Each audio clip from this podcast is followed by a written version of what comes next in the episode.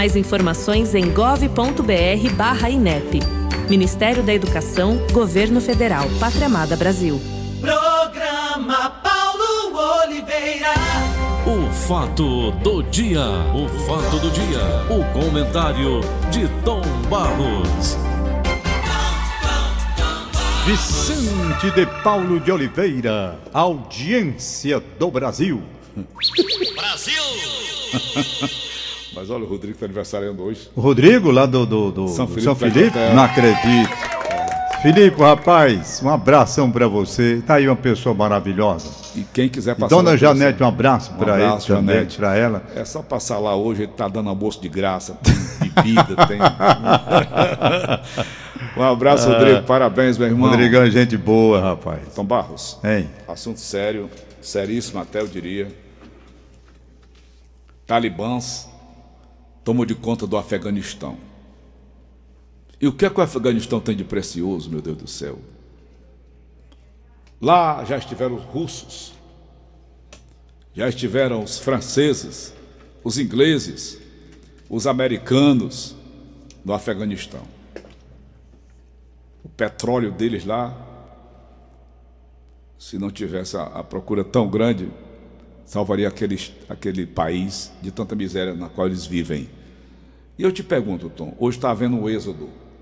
Eu vi agora há pouco na televisão as pessoas fugindo do Talibã, esta organização criminosa. Só são bandidos, criminosos, estupradores, crianças, velhos, pessoas idosas como nós, como entampados nas mãos daqueles psicopatas. São psicopatas. A lei do talião, olho por olho, dente por dente. Eles são fundamentalistas. A lei do chicote. Eles são fundamentalistas e impõem aquilo que eles entendem como correto à população. E quem for contra vai ser morto. Com certeza. Então, por isso é que as pessoas tentam fugir de lá. É um problema que, na sua profundidade, a gente não sabe bem, por exemplo, quem financia, porque para fazer o que eles fazem é preciso dinheiro. Tem. Dizem que são os plantadores de ópio que financiam, eu não sei. Então, é uma organização criminosa. Quando os Estados. O problema começou quando a Rússia, a União Altamente Soviética. letal, né, Tom? Muito. Altamente letal. Então, quando a, a União Soviética invadiu lá, né? Então eles se organizaram e foram a armados dos americanos. e foram armados pelos Estados Unidos. Foi. Então, quem criou para naturalmente resistir à, à invasão da União Soviética foi, Deram asas à cobra. foi.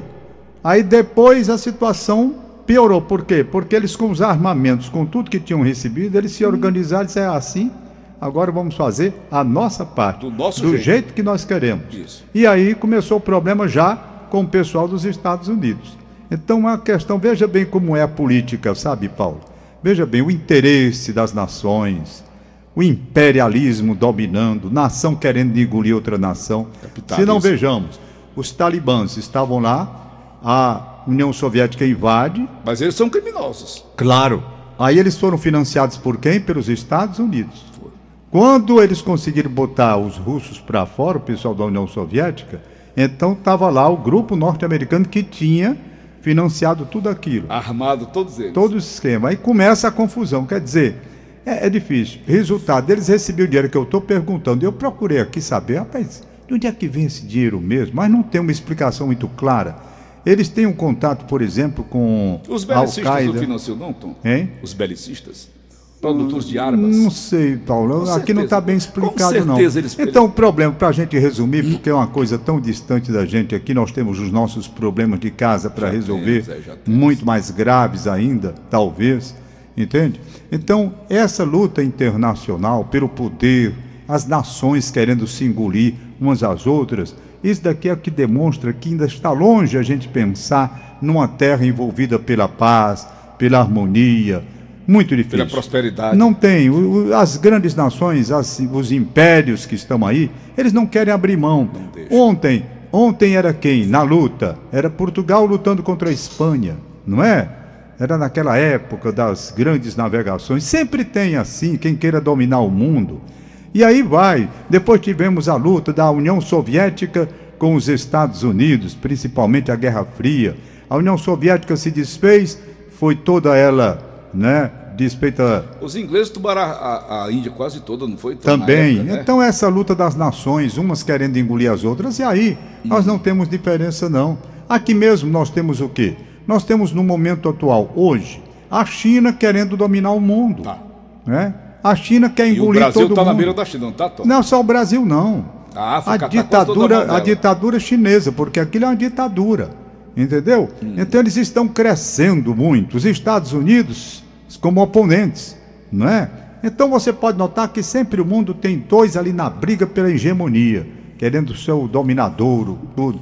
É lamentavelmente que a Terra seja assim. A Terra não era para ser assim. Rapaz, eu, eu digo a você, terra, ainda existe muita terra para ser cultivada no mundo todo, não é? Ainda existe. Aqui Que mesmo a- no Brasil, hein? Caim brigou com Abel por causa de um pedaço de um lote de terra. Pois não é? Só tinha Então- ele no mundo. Então diz o, o Jean-Jacques Rousseau, ele diz, eu sou? Jean-Jacques Rousseau, ele diz que a confusão no mundo começou quando alguém cercou um pedaço de terra e disse é meu. Ele diz que a confusão do mundo todo até hoje começou aí. Eu acredito nisso. E eu acho que ele está coberto de Ele tá razão. coberto de razão. É. É, então. Mas olha, o- os ingleses, então, naquela época, né? Era bom. Pois é, então é a luta das nações. Aí está, nós estamos vivendo aqui no Brasil uma situação muito difícil, porque realmente há poderes por trás de tudo isso que está aí, de toda essa Ô, marmota. Tom, esse bombardeio que está ocorrendo aí, mandou para mim aqui nas redes sociais, De quê? dessa movimentação que vai haver no dia 7 de É uma situação que perigosa. É, ali, Tom? É uma situação perigosa. O Brasil está vivendo um momento é muito difícil, muito momento muito difícil. Por quê? Porque nós estamos vendo a luta entre os poderes. Quando há luta entre os poderes, Paulo, não há interdependência, participação, nós temos o perigo de uma de uma quebra institucional e isso pode levar à intervenção militar. Então, Pode mesmo. Pode, pode. Está, Tá- pre- tá está fácil, fácil, fácil. Não, não é questão de ser fácil. O problema é que se o país perder o comando, houver a briga entre os três poderes, as Forças Armadas têm que intervir. É constitucional? É, é constitucional. Claro que é constitucional. Se os três poderes perderem o controle da nação, perderem o controle do país, então o país tem que ser conduzido por alguém. Aí Ser vem. organizado, né? Tem, tem que ser alguém para colocar ordem na casa. Bom, vamos fazer assim. Isso é o meu medo.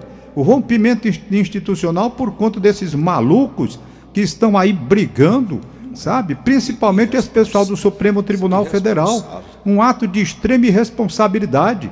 Esse pessoal que está lá manda prender, manda expor. Rapaz, está querendo fazer tudo, está querendo mandar no país. O Supremo Tribunal hoje quer ser tudo. Quer julgar, condenar, prender, matar, não digo matar, mas esfolar. Não pode ser assim. Não pode. Temos limites e eles estão desrespeitando os limites. Então, nessa situação institucional que nós estamos vivendo, há um risco muito grande. Há um risco muito grande. E eu estou começando a temer, mais do que eu já estava temendo, a vida aqui dentro do nosso país, que a qualquer momento pode se deparar com uma situação tal, onde realmente tenha que haver uma intervenção militar, uma coisa absurda, terrivelmente absurda, por conta de quê? Da luta entre os poderes E os responsáveis da política? os irresponsáveis da política. Não, política todos estão fazendo, não é, Paulo? Todos estão fazendo. Principalmente, o principal culpado dessa confusão todinha chama-se Supremo Tribunal Federal. É. Esses ministros que estão lá, esses ministros não estão cumprindo o seu papel. Eles estão fazendo política. E política mesmo. E levando o país a uma situação de risco, de rompimento institucional, uma coisa perigosíssima que nós estamos vivendo. Extremamente difícil. Que homens loucos, que homens irresponsáveis. Na época da, da Revolução, Tom, em 64, você... Não, o cenário era outro. Era outro? O cenário Mas era o povo foi outro. às ruas? Não, o cenário era outro. Hoje nós temos uma briga entre os poderes, é uma briga interna aqui no Brasil, uma briga política envolvendo os três poderes. Naquela época existiu o quê? Existiu no mundo todo uma situação onde a briga chamada Guerra Fria, Estados Unidos e Uni- União Soviética, que eu acabei de contar aqui, a União Soviética querendo dominar o mundo estabelecendo o regime comunista. Augusto, dá um pouquinho de som aqui para mim, por favor. O- o- o- os Estados Unidos, os Estados Unidos, já olhando para Cuba, com aquele problema da instalação de mísseis, e a União Soviética invadindo os países na Europa, tomando tudo, expansionismo que eles queriam, Então o país vivia aquele clima de instalação de um regime comunista aqui no Brasil, não é? E ali, quando houve essa possibilidade, houve também uma reação de quem não concordava com o comunismo na época. A sociedade foi às ruas no Rio de Janeiro. E aí houve a intervenção militar, mas era, rapaz, olha, se não tivesse havido a intervenção militar no Brasil em 64, o regime comunista teria aqui sim sido instalado e nós teríamos uma ditadura de esquerda até hoje. Até hoje. Então vamos lá com relação à questão militar. Naquela época, naquela época, que o mundo vivia um cenário diferente. Um cenário diferente. Se não tivesse havido a intervenção militar, nós estaríamos diante de um regime comunista. O erro na questão militar aqui no Brasil foi se eternizar no poder, tentar se eternizar, e aí vieram as coisas erradas, como tortura, falta de liberdade na imprensa, cerceamento de tudo. Erraram nisso. Quanto à intervenção para evitar o regime comunista, eu achei correto. Eu achei correto. Tá? Agora, errado foi a continuação. Eles deveriam ter pacificado a questão, entregar o, o povo para voltar para a democracia. Instalar uma ditadura e aí veio onde há ditadura há excesso. Onde há ditadura há excesso. Liberdade de imprensa vai logo para o espaço. Depois vem tortura, morte, o diabo que acontece em ditadura de direita e de esquerda. Entendeu? O erro foi esse. O erro foi esse. Mas naquele período foi importante a participação do Exército Brasileiro Marinha Aeronáutica para não permitir a instalação de um regime comunista no Brasil? Foi. Foi. E essa é a verdade que tem que ser dita. A União Soviética queria instalar na América do Sul os regimes de esquerda, as ditaduras de esquerda. E o Brasil se livrou por conta da intervenção do, do cearense Humberto de Alencar Castelo Branco. Sabe? Que teve peito, foi lá, mas aqui não tem negócio de comunismo, não. E acabou. Pronto. E agora, qual foi o erro? Depois, no lugar de fazer o que deveria ter sido feito, que prometeram, pacificar tudo para entregar de volta o poder ao povo, se instalou com a ditadura que se prolongou, foi mudando os chefes e a turma no pau, cantando com, com, com liberdade de imprensa zero, a maior confusão do mundo, matando e esfolando quem era de oposição, torturando. Mas o Congresso não foi fechado, não, foi? O Congresso, rapaz, depois nós tínhamos um Congresso de Araque, só para validar as coisas, não é? Para validar as coisas. Aí você diz, validar o quê? Voltando, voltando a Castelo Branco, aquele acidente com ele ali no Bondubim. Ali eu não sei como foi Bom, aquilo. Aquilo ali foi uma coisa estra... É estranha. uma foi coisa, é uma coisa até hoje não devidamente explicada. Por quê? Porque, na verdade, o avião em que vinha o Castelo Branco, ele entrou numa área de treinamento militar lá, onde vinham os aviões. Eu não sei mais qual era o tipo de avião, acho que era o T-33 da época. Era. Eram aeronaves pequenas. Não, eram quatro aeronaves, era T-33. Foi bem. O tipo tanque do 33 bateu no avião do Castelo Branco, caiu e houve aquele acidente em que morreu a Alba Frota, morreu o, o- o presidente de Castelo Branco, quem mais? Não me lembro mais. Morreu o Celso, o, o piloto, né? O filho dele ainda está aí, meu amigo, gente muito boa por sinal. É, deixa me ver. Pois bem, então não foi devidamente explicado até hoje. Uns acham que foi uma coisa. Eu não acho que foi proposital, vou lhe explicar por quê. Eu já vi mil em explicação a respeito disso. Sabe? Mil explicação. Não, aquilo dali foi tudo preparado. Eu acho que não foi. Mas sabe por quê, Antônio? Por conta do espaço tão grande. Não, mas a questão é que eles vinham num, num treinamento, os quatro aviões. Então veja bem, é só você pensar o seguinte: qual é o aviador que ia dentro de um treinamento que ele estava fazendo ali? Se não me falha a memória, o nome dele era Malan. Ele era filho eh, de um oficial da Força Aérea Brasileira também. Pois bem, é um cara que vai pegar um avião a jato, eu acho que era o T-33, e vai bater com o avião, e, podendo morrer também ele na batida, não é? É um kamikaze, né? Certo? Então, não, eu não sei, foi um negócio muito esquisito Muito aquilo estranho, ali. muito estranho. Bom, e, o, e ele já não era mais presidente da República. Não. Aliás, a respeito disso, tem um lance que eu vou contar agora que eu nunca esqueci. Eu morava perto da minha casa o coronel Milton. Milton. Coronel Milton. Né? Milton Gomes. É, eu era muito amigo dos filhos dele. Ainda sou, da Regina, que está aí, né? Os outros dois filhos dele morreram já. O Miltinho e o Betinho, meus queridos amigos ali da Gentilândia. E o Coronel Milton, um dia eu conversando com ele, disse, Tom Barros, olha, eu tive a oportunidade de ver uma coisa incrível na minha vida. De que foi, Coronel? Ele disse, rapaz, eu vi o Castelo Branco no auge do poder, no auge da importância dele na vida nacional, quando comandou o país para evitar a entrada do regime comunista aqui. O auge. Rapaz, de repente eu estava, eu acho que ele estava, não sei se ele estava em serviço aqui no Hospital Militar, ou se foi chamado, eu não recordo mais. Não recordo mais. Só sei o que ele me disse. Ele disse: Tom Barros, de repente eu vi o presidente Castelo Branco, o corpo dele, sabe? Nada. A gente não vale nada. Nada. Nada. Estava lá. Eu vi o homem sendo ovacionado e sendo tudo continência para o presidente. De repente está ali um pedaço de, de gente, todo, em virtude do acidente, todo machucado, sabe? E ele disse que meditou muito sobre isso, essa questão do poder. Coronel Milton morreu já, meu amigo, era jogador de futebol, foi campeão cearense, era uma pessoa muito querida, muito querida. E ele dizendo os dois quadros que viu: o Castelo Branco, no auge, né? A importância dele para o exército brasileiro, no auge, e depois o corpo todo machucado, em virtude desse acidente aéreo, quando chegou o corpo lá, parece que foi aqui no hospital militar. Todo espatifado. Todo, sabe, todo machucado. Ele dizia: Meu Deus, o que é a vida? O que é a vida, né? Você tem o poder, você tem, você comanda, de repente, não é nada. Não é absolutamente nada. Então, essa vida aqui, esta, esta vida que eu não sei nem o que é. Rapaz, eu, eu fico tão preocupado quando eu começo a pensar sobre a vida que eu tenho a impressão que eu vou enlouquecer para tentar entender esse negócio. Né? O poder, a ânsia, esse negócio todo, essas friagens todas aí, todo o povo se matando, é, países invadindo os outros, países massacrando os outros. País, eu digo em nome de quê, minha gente? Para que isso? Já já nós vamos todos embora. Aí as pessoas ficam arrotando essas coisas. Eu não, não consigo entender isso, não. Eu Mas, não consigo entender. Tom, do Castelo Branco, te passaram aquela história do irmão dele? Não, não, me Olha, lembro. olha não. que história interessante.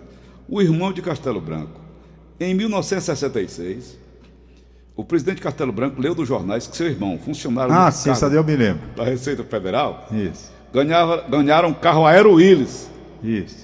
Em agradecimento dos colegas funcionários pela ajuda que deram na lei que organizava a carreira. O presidente Castelo Branco telefonou mandando que ele devolvesse o carro. Ele era sério, não era tão. O irmão argumentou que se devolvesse o carro, ficaria desmoralizado em seu cargo. O presidente Castelo Branco interrompeu dizendo: Meu irmão, afastado do cargo você já está. Eu estou decidindo agora se você vai preso ou não.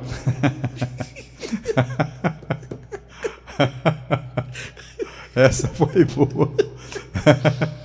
Afastado do você já foi, já tá. Rapaz, o que foi ruim da ditadura militar foi exatamente o excesso. É. Aí, aí A doutor. ideia dele era entregar logo Rapaz, seguida, a né, ideia Tom? inicial era assim, era você não evi- evitar que o comunismo entrasse aqui no Brasil, que era uma coisa certa, eu tenho pavor comunismo, pavor. Da ontem me perguntaram, rapaz, por que você fica dizendo que eu sou, você tem pavor comunismo? Rapaz, porque eu tenho. Eu digo porque eu tenho. Eu não gosto do, do comunismo, onde, onde não há liberdade religiosa, e eu quero ir para minha igreja, como eu vou, fazer minha leitura lá. Eu quero liberdade, Então porque eu sei o que foi que trabalhar, eu sei o que foi trabalhar em ditadura. Eu, eu trabalhei em época de ditadura onde eu não podia falar. O que eu estou falando aqui agora eu não podia dizer. Era uma pessoa Nem censurando pensar. dentro do estúdio, lá da, da televisão, e você trabalhou comigo. Você se lembra de muita Lembro. coisa lá Lembro, também. lembro. Me lembro que eu passei na Rádio Irapuru. Eu não gosto por isso e não aceito. Pronto, eu tenho o direito de dizer. A pessoa pode não concordar com o que eu digo, mas eu digo. Eu não gosto de negócio de regime comunista. Pronto, acabou. Isso é um direito Onde é que, que eu deu tenho. certo, Tom, comunismo? Eu não tenho lugar nenhum. Aliás, ditadura nenhuma presta. Ditadura de direita também não presta, não. Porque descamba para quê? Até a ideia era boa. Era evitar o regime comunista de esquerda, a ditadura de esquerda, estabelecer uma democracia novamente, passado um período. Não. Se eternizaram com 20 anos e aí vê uns excessos de toda a ditadura, quando mata, esfola eh, e acaba. E, poxa, eu não podia concordar com um negócio desse. Não podia concordar. E como não concordo até hoje com com o regime militar que se estabeleceu para fazer isso. Era para fazer o quê? A transição. A transição. Aí demorou, resultado. Tem o, né, os que estão no poder, aqueles que chegam, os aloprados, É. que tomam conta de tudo. Agora também, se o exército não tivesse feito a intervenção, o regime militar estava aqui, de esquerda, ditadura de esquerda. Fecha logo tudo que é de igreja, como eu vi fecharem lá fora. Tá entendendo? Não é? Fecham tudo, liberdade zero, imprensa amordaçada, como ainda hoje lá na China é. Só divulga o que eles querem, o pessoal do poder. Eu não gosto do negócio desse. Aí o cara pergunta, mas por que você diz? Porque eu penso. Então, pronto. Quem não quiser, você não concorda comigo, pronto. Você não é obrigado a, a- a concordar comigo. Você pode ser de regime de esquerda e achar que o que resolve o problema do mundo é a ditadura comunista. Pronto, você tem todo o direito de pensar assim. Tem. Tem todo o direito. E lutar por isso. E eu tenho o direito de dizer que não gosto e não admito. É o direito que eu tenho. Aliás, com a devida projeção. Não admito é ditadura nem de direita nem de esquerda, porque eu vi o que é ditadura aqui dentro do Brasil. Quem não viveu, não sabe o que é, Tá fica. Pronto. Não é? Mas eu sei. Olha, Tom, Eu sei o que é trabalhar desse jeito. Data vênia. Meu pai era comunista, ateu. Papai nunca, nunca foi uma missa na vida dele. E o interessante é que quando morre, né? Quando tem missa de sete por dia, né? Tem trigésimo dia É. que a gente faz. Ok, Tom. Beleza. Pois é. Beleza. Então vamos pra frente Eu aí. também viu? sou contra comunista. Eu. Eu vivi dentro de casa isso. A ideia do Marx era igual, né? igual, igualar, Ah. igualar todo mundo que tem lá em Cuba, né? Lá em Cuba. Vamos lá. Que na Venezuela um engenheiro ganha 80 reais por mês. Francisco Henrique Hein? Camelo, do Jar- Jardim América, ouvindo a gente. Francisco Henrique Camelo. Recebi seu bilhetinho lá da Igreja dos Remédios. Estou aqui registrando a sua audiência. Muito obrigado pelo carinho. Rapaz, olha, uma. uma- uma- O Francisco. É... Cadê, meu Deus? Paulinho? Eu não deixo dele aí. Não, né, é outra Já é coisa que eu Francisco? trouxe aqui. Ah, tá aqui, encontrei. Encontrei. O filho do Marcos Nunes, o Rafael, Marcos Nunes, que Trabalhou foi diretor aqui. nosso de jornalismo, Isso. grande amigo meu, grande profissional. O Rafael, ele estava no Jaguaribe, Hum. certo? Ele tem problemas de saúde, diabético, né, tem problema cardíaco, coração crescido, uma série de problemas. E ele tomou a primeira dose da vacina lá, tá certo? Jaguari. Jaguari, tudo bem, certo? Ok? Isso. Ele teve uma crise de erisipela, teve que vir ser tratado aqui em Fortaleza. Aí veio para cá. Ele tomou a vacina lá é, no mês de maio, de mês de junho, dia 24 de junho. Ele tomou a vacina lá em Jaguari. Aí veio para cá com essa crise. Erisipela. E aqui começou a fazer o tratamento, né? Perfeito? Resultado. Essa vacina ele teria que tomar, eh, foi a AstraZeneca, teria que tomar três meses depois, né? A segunda dose. Segunda dose. Acontece que ele veio tomar, como ele está aqui com esses problemas de saúde, ele procurou para tomar a dose aqui em Fortaleza. Aqui em Fortaleza. Procurou. Aí ele foi e disseram: olha, você não pode e tal. Aquela história, pode não, não, o senhor vai ter que voltar para tomar a segunda dose lá em Jaguaribe. Ele disse, mas meu amigo, eu estou doente. Eu estou com esses problemas, eu estou com problema cardíaco, estou diabético. Eu vim para me tratar. Como é que eu vou lá para Jaguari para receber a segunda dose e voltar aqui para Fortaleza? Eu digo, Rafael, foi assim? Disse, foi assim. É Eu desse que- jeito. É desse jeito. Eu digo, bom, eu vou, eu vou perguntar à Secretaria de Saúde do município de Fortaleza se não tem uma solução, meus Estão amigos. vacinando hoje os jovens de 18 anos. Está aí a manchete do Diário do Nordeste. Rapaz, não é possível que vão querer que esse rapaz, com todos os problemas de saúde, que ele veio para cá para se salvar desses problemas de diabetes cardíaco, principalmente a questão cardíaca, que ele está com o coração crescido, sentindo falta de ar, querem empurrar esse rapaz lá para o Jaguari, tomar a segunda dose lá e voltar para se tratar aqui em Você vem Fortaleza. contando que o Chicão fica puto, né? É, O cara vem, faz o exame, o dois está com câncer. Rapaz, tem que voltar lá para a terra posto dele de saúde, dizer, é absurdo. Eu vou até falar com o Chicão sobre isso também. Chicão, agrade o telefonema meu. Rapaz, gente, nós estamos querendo salvar vidas. Nós estamos querendo salvar vidas. Desburocratizar, né? Sabe? Será possível? Será possível que as pessoas não entendem que a luta é para salvar a vida? Como é que esse rapaz vai lá para o Jaguaribe, doente como está, para pegar a segunda dose lá, voltar para Fortaleza para continuar o tratamento daqui? Isso é uma sacanagem. É uma sacanagem. De grande. Não é assim que se trata o ser humano em lugar nenhum do mundo. Não é assim. Se você está doente e está aqui, que se providencie a segunda dose da vacina aqui. E não sujeitar uma pessoa a pegar uma viagem dessa por terra lá para Jaguari, para receber lá e voltar para cá, que o rapaz está fazendo tratamento aqui. Essa, é isso, Paulo, é que me dói. Essa falta de, de, de sensibilidade, sabe? Humanidade. Para operar as coisas de uma forma Humanidade. inteligente e, e- e dinâmica, sabe? Não é, rapaz. Isso é uma coisa séria. É pegar a ideia, né, Tom, e transformar isso numa Pois é. uma coisa mais inteligente. Eu, eu- agora mesmo estou resolvendo uma questão para preservar a saúde da minha sogra que está com 97 anos de idade.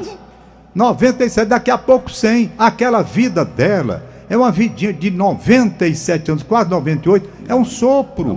É preciso cuidado. É preciso cuidado, não é? Olha a idade. Tá aí o que houve com o, o, o, o Tarcísio Meira. Meira. Um descuido, como a menina falou, e o homem morreu. Então essa idade é preciso preservar, preservar. Eu tenho feito uma luta para deixar a dona Dalgisa, a minha sogra, sem essas pessoas que visitam. Por exemplo, você quer uma pessoa para trabalhar, você não pode trazer uma pessoa para trabalhar dentro da casa dela, porque vai levar o quê? Pode levar Covid. Traz e uma pessoa dessa idade, meu amigo, não adianta se estar vacinado duas vezes, não. Tá aí o Tarcísio Meira. Estava vacinado. Duas vezes. Duas vezes. Pegou a doença e morreu. Então eu estou explicando isso. Né? Estou explicando isso. Não vamos colocar em risco a vida da dona Dalgisa, que ela está com 97 anos, já completou faz tempo, já vai para 98. Então você não pode pegar uma pessoa e levar para dentro de casa. Não pode levar para dentro de casa uma pessoa qualquer. Por quê? Porque a filha dela, né? Mas isso daqui já está sendo resolvido. Chamada a trabalhar, ela está trabalhando. é, como é o nome? Ó, Online. Home, home, home office. Está trabalhando em casa. Agora querem levar para ela trabalhar. Puxa vida, vão levar. Quem é que vai ficar com a mãe dela? Alguém vai ter que ir para lá, para dentro da casa da mãe dela. Não é? E levando o quê? Como é que você vai. Então, rapaz, preservar a vida é o primeiro passo. É o primeiro passo, é preservar a vida. Então, esse rapaz aqui, ele também, ele precisa de uma ajuda para receber a segunda dose da vacina aqui, da AstraZeneca. Quem quiser, ligue para cá, me dê a informação que eu passo para ele.